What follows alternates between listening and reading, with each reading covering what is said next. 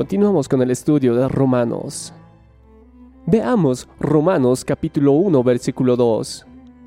Dice así, que él había prometido antes por sus profetas en las santas escrituras. Consideremos ahora la palabra prometido antes.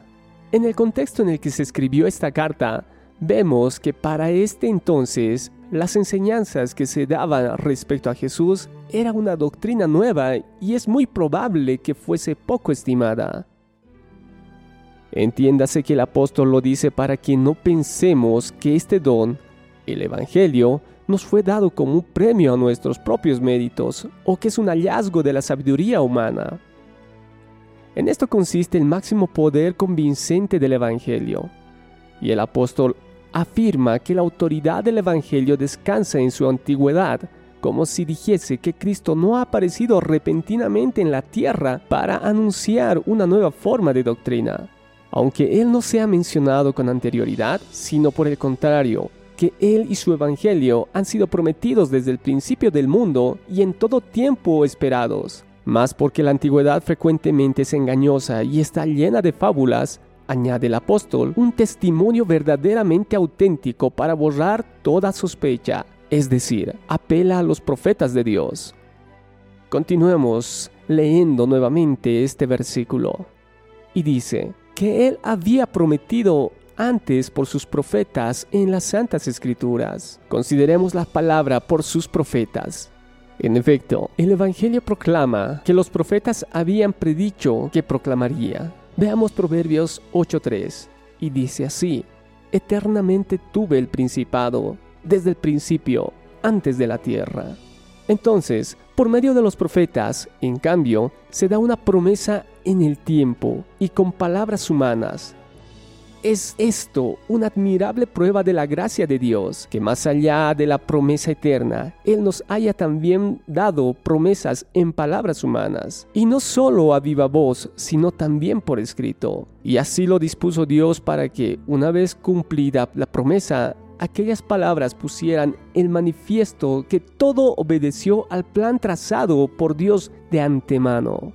Continuemos leyendo este mismo versículo que él había prometido antes por sus profetas en las Santas Escrituras. Consideremos la palabra Santas Escrituras, que viene del griego grafais agais, quizá el uso más antiguo de esta frase, Sandai y Hadlam. Pablo evidentemente encuentra el Evangelio de Dios en las Santas Escrituras. Vemos que el apóstol Pablo añade con mucho acierto en las Santas Escrituras, pues si solo hubiese dicho por medio de sus profetas, algún malintencionado podría haber interpretado a Pablo como que estaba recurriendo a la autoridad de testigos muertos, desaparecidos ya hace mucho junto con su testimonio. Pero al aludir lo de las santas escrituras, el apóstol se refiere expresamente a los escritos de los profetas, y estos escritos existen hasta el día de hoy. Déjenme darle un mensaje hasta este punto. Al día de hoy vemos cuántos desean desacreditar a Cristo Jesús, su existencia, su divinidad, incluso el Nuevo Testamento. Por mucho que quieran negar a Jesús, nunca podrán lograrlo. Ya como Pablo mismo nos enseña, el Evangelio y la doctrina que se proclama en Cristo Jesús está sustentada por Dios mismo, por medio de sus profetas y escritos, y esto mismo nunca lo podrán borrar. Fíjese que el estudio de este versículo nos permite estar preparados y defender el Evangelio con argumentos claros. El estudio de este versículo 2 fue minuciosamente realizado con el apoyo de estudios bíblicos de Romanos por Juan Calvino, Lutero, Archibald Thomas Robertson y Ernst Sproul. Y los mensajes están en base al contexto del cual hoy vivimos.